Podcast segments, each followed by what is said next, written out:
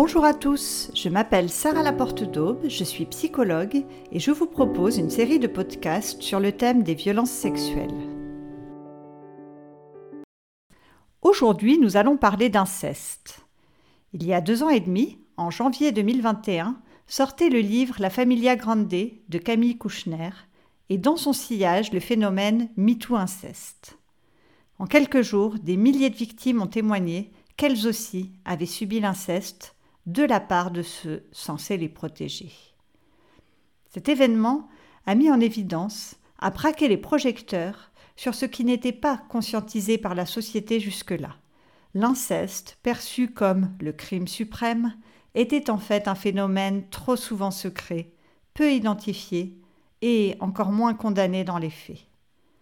Aujourd'hui, nous allons nous pencher sur le vécu des victimes, les conséquences pour elles et aussi les possibilités de reconstruction. Mais commençons par appréhender l'ampleur de ce phénomène. Que nous disent les enquêtes récentes?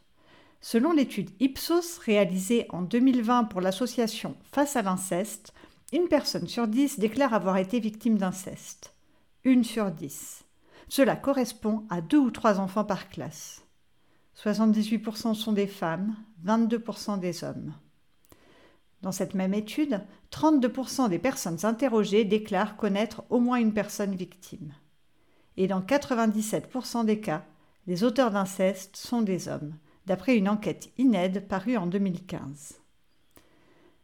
La majorité des enfants victimes de violences sexuelles sont en fait victimes d'inceste. Ainsi, en 2011, la SNATEM, le Service national d'accueil téléphonique de l'enfance maltraitée, a rapporté que 72% des violences sexuelles signalées étaient incestueuses. Enfin, comme pour les autres types de violences sexuelles, elle est sanctionnée dans moins de 1% des cas, ce qui fait dire à certains qu'il y a une impunité de fait dans notre société vis-à-vis de l'inceste.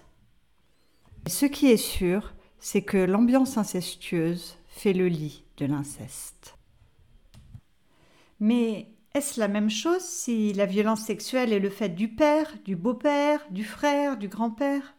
Existe-t-il plusieurs formes d'inceste?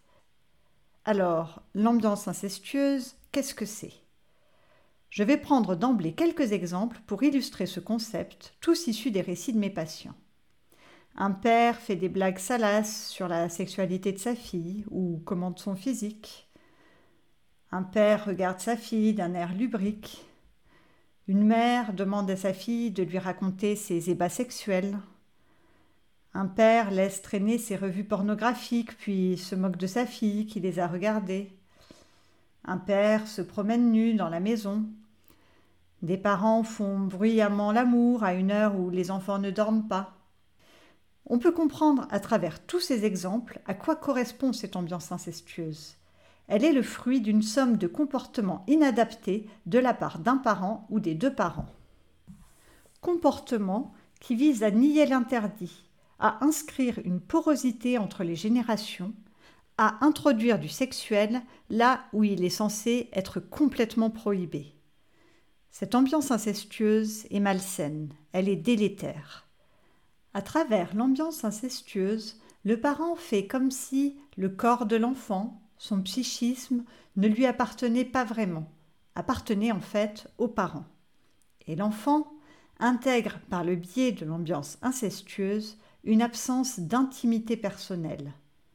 Même sans passage à l'acte, même quand il n'y a entre guillemets qu'une ambiance incestueuse, il y a intrusion, effraction de la part du parent dans l'intimité de son enfant. Donc, il y a destruction et traumatisme associés. Les récits d'inceste que j'ai entendus peuvent être classés en trois catégories que je vais vous présenter de la plus fréquente à la moins fréquente. Le cas le plus fréquent dans les récits de mes patientes et patients est celui de l'agression sexuelle par un ascendant, père, beau-père, oncle ou grand-père, sans violence apparente, ce qui ne signifie pas bien sûr sans violence, et nous y reviendrons. Viennent ensuite les incestes par les grands frères ou grands cousins. Et en troisième, le cas de la maltraitance globale. Il y a maltraitance physique, psychologique, parfois négligence lourde et agression sexuelle. Ici, la violence sexuelle est une modalité de domination et de violence parmi d'autres. Alors commençons par parler de la violence perverse.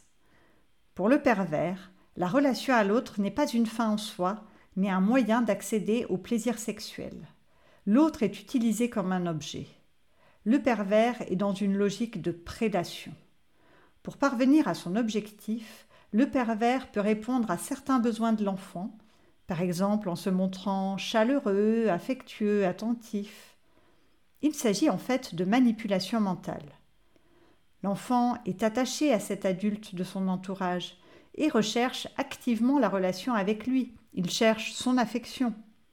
Sandor Ferenczi parle de confusion des langues. Langage de la tendresse pour l'enfant, langage sexuel pour l'adulte pervers. Dans ce cas de figure, l'adulte pervers utilise le manque de maturité et de discernement de l'enfant pour mieux l'abuser.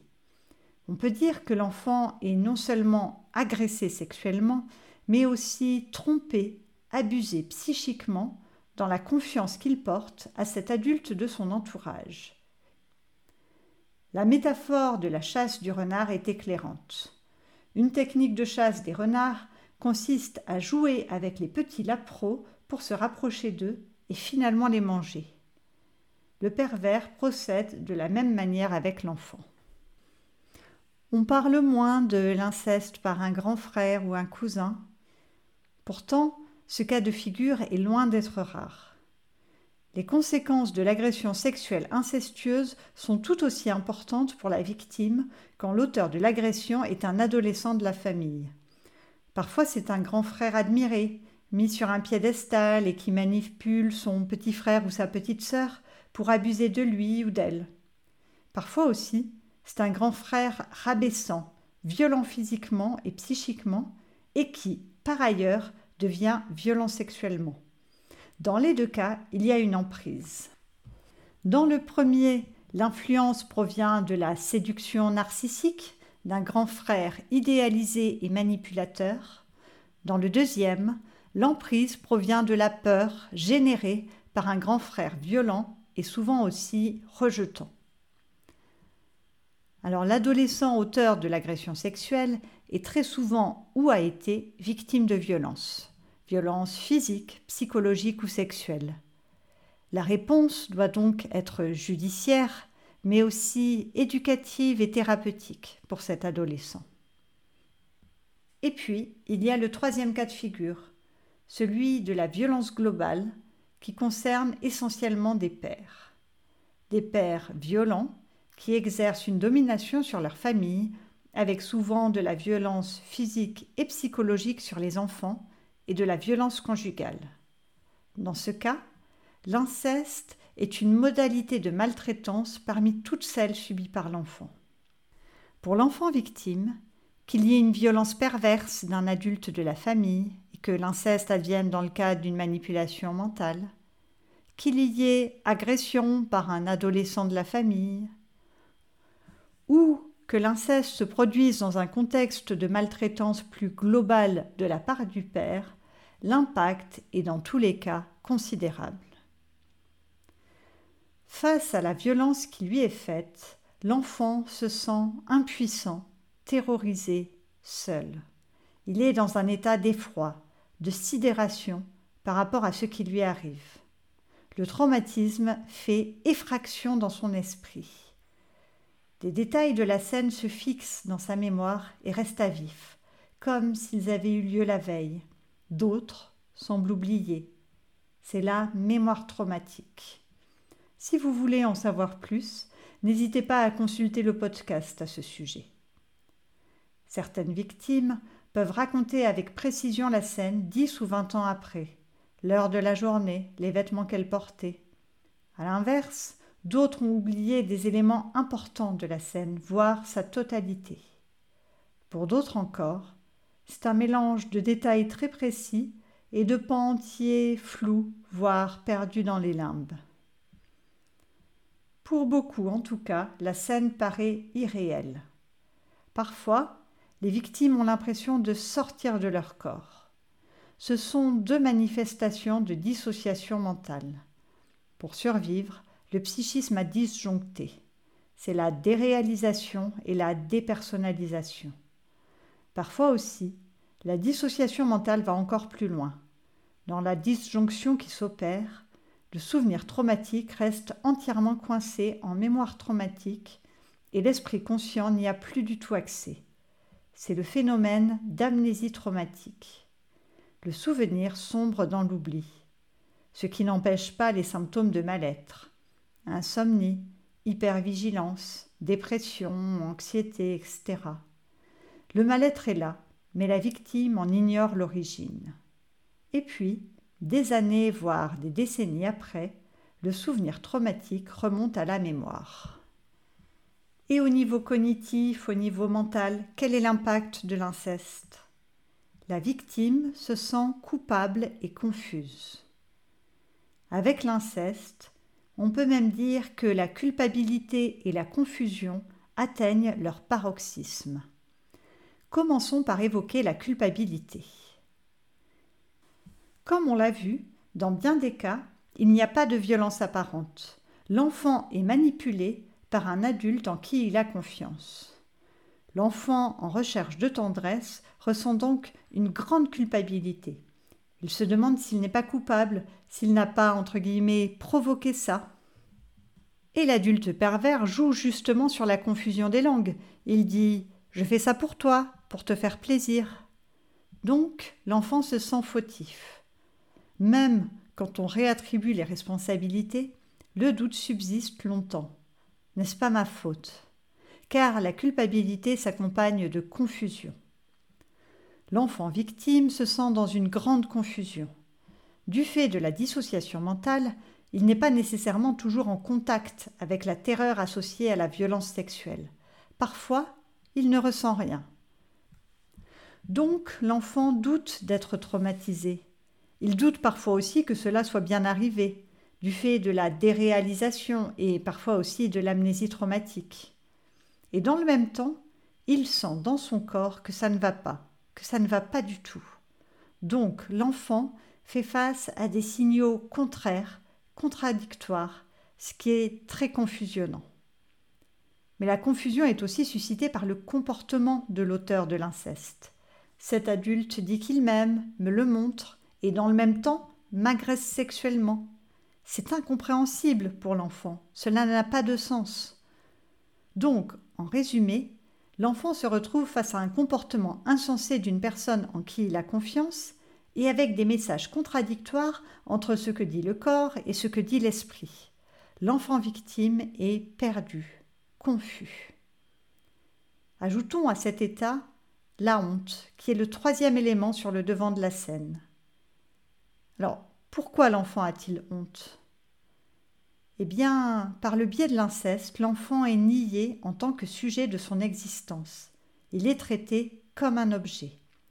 De ce fait, il est aussi nié dans sa valeur, il est blessé au plus profond de lui-même, dans son amour-propre. Comme l'observait déjà Sandor Ferenczi, une partie de l'identité, de l'être de l'enfant est détruite, même si ce dernier garde, en tout cas souvent, une adaptabilité de surface. Il en résulte une dépréciation de soi, je ne vaux rien, un manque de confiance en soi, je ne peux rien réussir, un manque d'amour de soi, je ne suis pas digne d'être aimé. Bien sûr, ce manque d'estime de soi est préjudiciable sur le long terme pour les victimes. À long terme, des croyances centrales inconscientes vont s'ancrer et avoir un impact sur le scénario de vie. Ces croyances centrales sont c'est de ma faute, je suis mauvaise ou mauvais, je suis sale, souillé, impur, mais aussi je suis naïve ou naïf. Petite précision, la méthode pour faire évoluer ces croyances de fond est présentée dans le podcast sur les femmes victimes de violences. La honte, est une émotion très liée à la peur du regard des autres, du jugement des autres. Elle a une caractéristique particulière. Elle pousse celui qui la ressent à se taire pour éviter le jugement. Mais en réalité, garder pour soi maintient la honte, tandis que parler permet de se libérer de la honte. À la honte s'associe également le dégoût. N'oublions pas que la violence sexuelle vient faire effraction dans l'intimité du corps. Avec l'inceste, c'est le membre de la famille, c'est donc une relation intime qui vient faire intrusion, intruser le corps de l'enfant. L'enfant, qui ne peut pas en vouloir à ce membre de sa famille, retourne les dégoûts contre lui-même, contre son propre corps, qui lui semble l'avoir trahi. Le dégoût de soi, de son corps, est très présent chez les victimes d'inceste. Il en résulte souvent des formes d'auto-agressivité qui sont autant d'auto-punitions infligées à soi-même pour faire face au dégoût. Mais cette stratégie inconsciente n'est pas efficace et le dégoût reste présent et intense. Finalement, la destruction de soi, qui semble l'apaiser à court terme, n'a en réalité aucun effet sur le temps long. Les conséquences à long terme, justement, parlons-en. Elles sont nombreuses. Il y a toutes celles que l'on a déjà évoquées. Les symptômes traumatiques, la mésestime de soi, la culpabilité qui ronge, les scénarios de vie. Mais il peut aussi y avoir des conséquences auxquelles on pense moins, des troubles associés qu'on appelle aussi comorbidité. À long terme, diverses études ont montré des liens entre les agressions sexuelles subies au cours de l'enfance et le risque plus élevé de présenter des troubles du comportement alimentaire comme l'anorexie, la boulimie, l'hyperphagie, mais aussi un trouble de la personnalité borderline ou un trouble bipolaire ou des tentatives de suicide et suicide. Les conséquences pour la victime sont donc nombreuses et bien souvent il y en a une autre qui pèse lourd, le silence. Dans bien des cas, l'enfant ne parle pas. Il reste emmuré dans le silence. Les raisons qui conduisent l'enfant à se taire sont multiples et souvent intriquées. Voici les six plus fréquentes. La première est la peur de perturber l'équilibre familial. L'agresseur est un membre de la famille et l'enfant craint, en parlant, de faire éclater la cellule familiale. Et puis, l'enfant a peur de ne pas être cru. C'est la deuxième raison. Dans la grande majorité des cas, l'auteur d'inceste dément, n'avoue pas. C'est la parole de l'un contre celle de l'autre. Comment, pour l'enfant, croire que sa parole a du poids face à celle d'un adulte, d'autant plus si l'adulte en question est son parent Malheureusement, cette crainte est souvent confirmée dans les faits. La première et la peur de perturber l'équilibre familial. L'agresseur est un membre de la famille et l'enfant craint, en parlant, de faire éclater la cellule familiale. Et puis, l'enfant a peur de ne pas être cru. C'est la deuxième raison. Dans la grande majorité des cas, l'auteur d'inceste dément, n'avoue pas. C'est la parole de l'un contre la parole de l'autre. Comment pour l'enfant croire que sa parole a du poids face à celle d'un adulte, d'autant plus si l'adulte en question est son parent? Malheureusement, cette crainte est souvent confirmée dans les faits. Celui qui recueille la parole banalise les faits, refuse de voir la vérité en face, puis n'en reparle plus, fait comme si rien ne s'était passé. Le manque de comparaison possible est une troisième cause de silence. L'enfant n'est pas sûr que ce qu'il a subi est anormal quand l'agresseur est son parent il a intégré les dysfonctionnements comme des repères dans son univers. C'est d'autant plus vrai quand l'enfant est petit. En grandissant, il va davantage chez des copains, il peut comparer avec des références extérieures. Pour autant, même dans ce cas, les parents, les grands frères restent les modèles qu'il est difficile de remettre en question. Bien sûr, la peur des représailles concourt aussi à une forme de loi du silence. Il arrive bien souvent que l'agresseur menace l'enfant de représailles ou encore demande à l'enfant de garder le secret.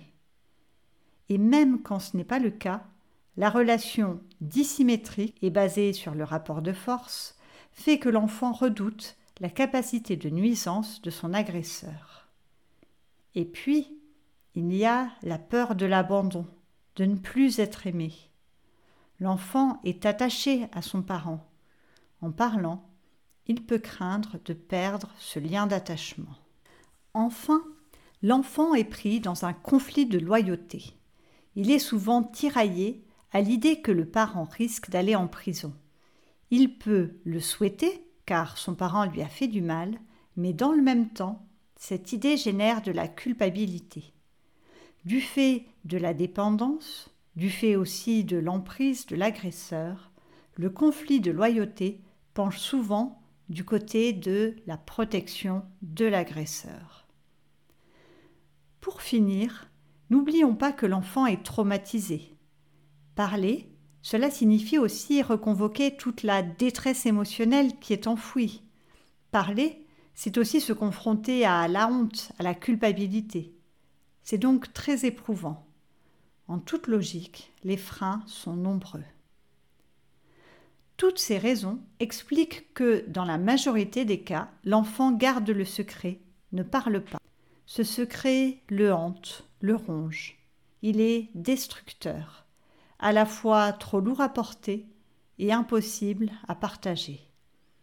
À l'image de la culpabilité, le secret ronge la victime sur le long terme, la détruit à petit feu, parfois durant toute sa vie. Et quand l'enfant parle Eh bien, quand l'enfant parle, c'est souvent aussi très compliqué. Dans une majorité de cas, l'enfant qui se confie n'est pas cru par sa famille qui prend le parti de l'auteur de l'inceste. Parfois d'ailleurs dans l'objectif d'éviter le scandale, de maintenir un vernis social.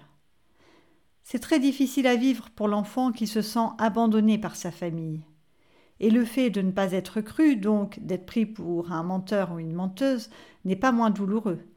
Donc l'enfant se retrouve souvent très seul, y compris quand il parle. Il arrive aussi que l'enfant soit entendu, que sa parole soit prise en compte, mais par seulement une partie de la famille.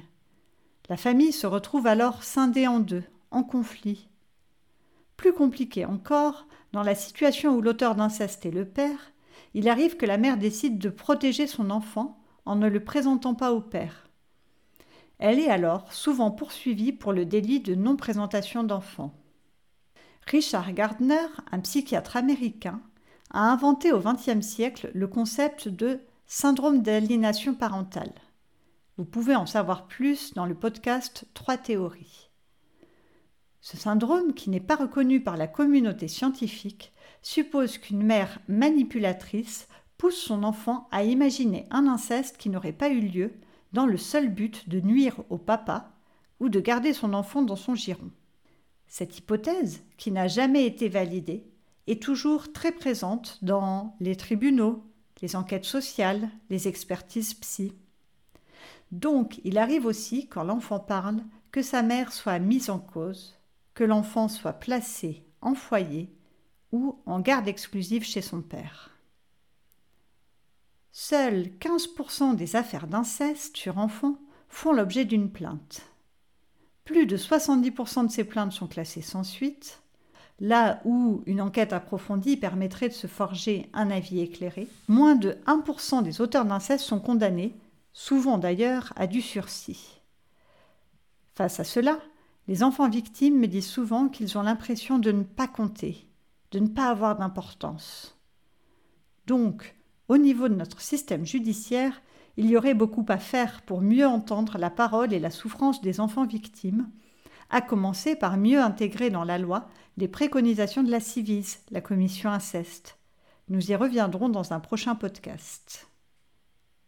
Une question que l'on me pose souvent est que dire à un enfant qui se confie? Eh bien, par exemple, on peut lui dire Je sais que tu ne mens pas, je te remercie de t'être confié à moi. Je suis désolée de ce qui s'est passé. Je suis certaine que ce n'est pas de ta faute.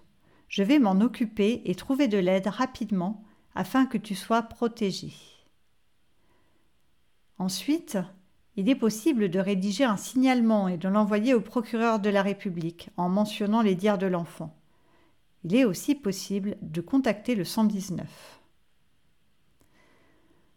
On a parlé des différents cas d'inceste et de leur fréquence. On a évoqué les conséquences. Heureusement, il est aussi possible de se reconstruire à tout âge. Voyons comment. Le chemin de la reconstruction est souvent long et parfois sinueux. Il est néanmoins bénéfique pour les victimes. Il passe d'abord par un lien thérapeutique de confiance. Il suppose aussi une forme de psychoéducation. La victime doit prendre connaissance des mots qui la font souffrir, la mémoire traumatique, le fonctionnement pervers. Savoir, comprendre, permet de donner du sens à ce qui semblait insensé, permet de sortir de la confusion. L'utilisation de mots précis est à cet égard indispensable. Viol, agression sexuelle, pédocriminel. Les mots vagues comme agression, ce qui est arrivé, la chose, etc. entretiennent la confusion. A l'inverse, la précision sémantique aide la victime à sortir de la confusion. Et puis, il est important de savoir que le corps peut avoir une réaction de douleur pendant l'agression, mais dans certains cas aussi de plaisir. Quand il y a réaction du corps, cela peut être vécu par la victime comme une preuve de culpabilité ou encore une trahison de ce dernier. L'explication est tout simplement mécanique. Le plaisir est une réaction mécanique du corps à la stimulation des zones érogènes. Alors que l'accès à la sexualité nécessite une maturité psychique qui advient progressivement au cours de l'adolescence ou à l'âge adulte, le corps, lui, est équipé de ses terminaisons nerveuses dès le début de la vie. Les zones érogènes sont là, dès le départ. On peut faire une analogie avec les chatouilles. Même si on est triste, si on n'a pas du tout envie de rire, quand on se fait chatouiller, on rit quand même. On ne peut pas éviter certaines réactions mécaniques du corps. Cela n'enlève rien au fait que l'auteur de l'inceste est 100% responsable de ses actes. Le travail thérapeutique passe justement par une réattribution des responsabilités et une prise de conscience de son statut de victime. Mais le travail cognitif et émotionnel sont souvent intriqués quand on parle d'inceste et la réattribution des responsabilités, la reconnaissance de son statut de victime, s'ancre plus efficacement quand on les obtient avec la technique EMDR. L'EMDR est une technique de désensibilisation des souvenirs traumatiques et fonctionne par une stimulation alternée et rapide des deux hémisphères cérébraux. Cette stimulation peut avoir lieu avec des mouvements oculaires, mais aussi par tapotement sur les genoux ou encore par signaux auditifs. Cela peut paraître étrange, mais de nombreuses études ont validé l'efficacité de cette méthode pour les traumatismes liés à des violences sexuelles. Par ailleurs, grâce à l'EMDR, des victimes qui ont un souvenir dissocié, donc sans émotion ni sensation, peuvent accéder aux émotions traumatiques qui étaient restées piégées dans la mémoire traumatique. Y accéder pour mieux les traiter, les digérer, afin de pouvoir inscrire ses souvenirs dans le passé, dans son histoire de vie. Dans cet objectif, imaginez pouvoir repousser son agresseur, chose impossible au moment de l'agression, se révèle souvent très thérapeutique. Et puis, une reconstruction efficace dans la durée passe toujours par une phase comportementale. Cette étape se réalise plutôt en fin de parcours quand on a déjà accédé à un relatif détachement, que l'on a peu d'attentes vis-à-vis de sa famille. Précision importante, cette étape concerne uniquement les adultes qui ont été victimes d'inceste, pas les enfants. Pas les enfants parce que le rapport de force est trop inégal entre l'enfant et son agresseur. Les enfants ont besoin d'être protégés par les adultes autour d'eux et les professionnels. Dans la thérapie de l'adulte qui a été victime de violences incestueuses, deux phases sont essentielles au niveau comportemental. Briser le secret, se confronter à l'agresseur et à la famille. Briser le secret revient à se libérer progressivement de la honte, se libérer aussi du poids du secret. En parler en thérapie est une étape importante et à cet égard souvent difficile. Mais pour briser le secret, les victimes ont souvent besoin d'en parler à plusieurs personnes de leur entourage. Au conjoint, à une ou plusieurs amis. Certaines victimes se libèrent du secret en échangeant sur des forums, en intégrant une association d'aide aux victimes. Une étape souvent plus difficile de ce cheminement consiste à en parler aux membres de la famille et notamment à la fratrie, aux oncles, aux tantes, aux cousins, aux grands-parents. Cette étape-là est complexe, car il existe une multitude de réactions possibles de la famille élargie, allant de l'empathie au déni, en passant par la banalisation et la fuite. Donc, pour se préparer à cette étape, il est nécessaire d'avoir pu, au préalable, recevoir de l'empathie en dehors de sa famille et de s'être préparé à l'éventualité de ne pas nécessairement en recevoir au sein de cette dernière. La confrontation avec le ou les parents non protecteurs est aussi une étape salutaire et néanmoins complexe. En effet, quand le parent n'a pas été protecteur dès le départ, il est peu fréquent qu'il le devienne à l'âge adulte. Aussi, il est préférable de ne plus avoir d'attente de réparation avant de confronter le parent à l'absence de protection. Quand l'auteur de l'inceste est le père ou un frère, et que la mère a été non protectrice, bien souvent, sa posture ne change pas avec les années. Alors dans ce contexte, à quoi sert la confrontation? Eh bien, à se libérer du poids du secret et à réattribuer aux parents ses responsabilités. Et la confrontation avec l'auteur de l'inceste est-elle réellement indispensable? Elle peut être réalisée en imagination, elle peut aussi se faire par le biais d'une lettre ou en étant accompagnée par un proche. Bref, il y a plusieurs façons de l'envisager. Mais dans tous les cas, c'est une étape importante pour se libérer de l'emprise. Et oui, la violence, le rapport de domination concomitant, génère une emprise confronter l'auteur de l'inceste à ses actes, à ses responsabilités, en imaginaire ou dans la réalité, permet de se libérer de cette emprise, permet de restaurer ses limites. Les limites de l'enfant intérieur ont été intrusées par l'agresseur. La victime devenue adulte protège son enfant intérieur en affirmant ses limites, en faisant tiers, en rappelant la loi. Se pose alors la question de la rupture du lien. Elle est souvent nécessaire, du moins quand l'auteur de l'inceste dénie ou minimise, donc soyons clairs, dans la plupart des cas. Une rupture de lien peut aussi être nécessaire avec les autres membres de la famille quand il se range du côté de l'agresseur ou se positionne dans le déni. Nécessaire pourquoi? Eh bien, pour se protéger soi-même, se reconstruire dans le cadre d'un environnement bienveillant et respectueux. Un petit mot pour finir au sujet de la judiciarisation.